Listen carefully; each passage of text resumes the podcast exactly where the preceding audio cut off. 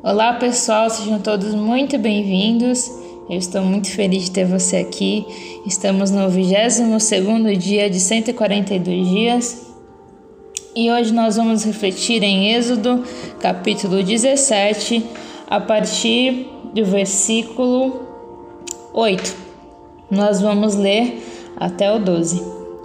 Sucedeu que os Amalequitas vieram atacar os, os israelitas em Refidim então Moisés disse a Josué: Escolha algum dos nossos homens e lute contra os Amalequitas. Amanhã tomarei posição no alto da colina com a vara de Deus em minhas mãos. Josué então foi lutar contra os Amalequitas conforme Moisés tinha ordenado. Moisés, Arão e Ur, porém, subiram ao alto da colina. Enquanto Moisés mantinha as mãos erguidas, os israelitas venciam. Quando, porém, as abaixava, os Amalequitas venciam. Quando as mãos de Moisés já estavam cansadas, eles pegaram uma pedra e a colocaram debaixo dele, para que nela se assentasse. Arão e Ur mantiveram erguidas as mãos de Moisés, um de cada lado, de modo que as mãos permaneceram firmes até o pôr do sol, e Josué derrotou o exército amalequita ao fio da espada.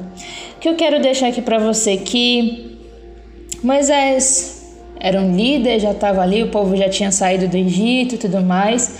Só que mesmo ele sendo líder, ele precisou de ajuda, né?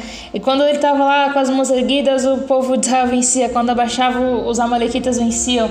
E chegou uma hora que ele não estava mais aguentando e ele precisou da ajuda de duas pessoas para manter as mãos deles erguidas. Às vezes é o mesmo que acontece com a gente. Você é um líder, você é um pai, você é uma mãe, você é até mesmo um pastor, você já é um cristão. Ou mesmo você que não é cristão, não tem problema, mas a gente sempre vai precisar da ajuda de alguém.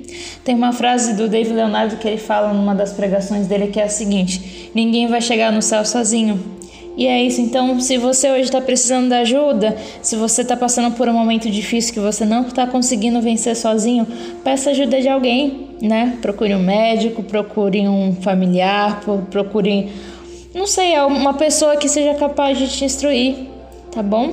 Então, que a gente nunca possa ter essa essa coisa de orgulho, de saber que é autossuficiente, não, mas de pedir ajuda. E que, acima de tudo, você tenha Deus em primeiro lugar, que você conte com o ajudador, mas lembre-se que ele pode usar também pessoas para te ajudar. É isso, pessoal, e amanhã voltamos com mais uma reflexão.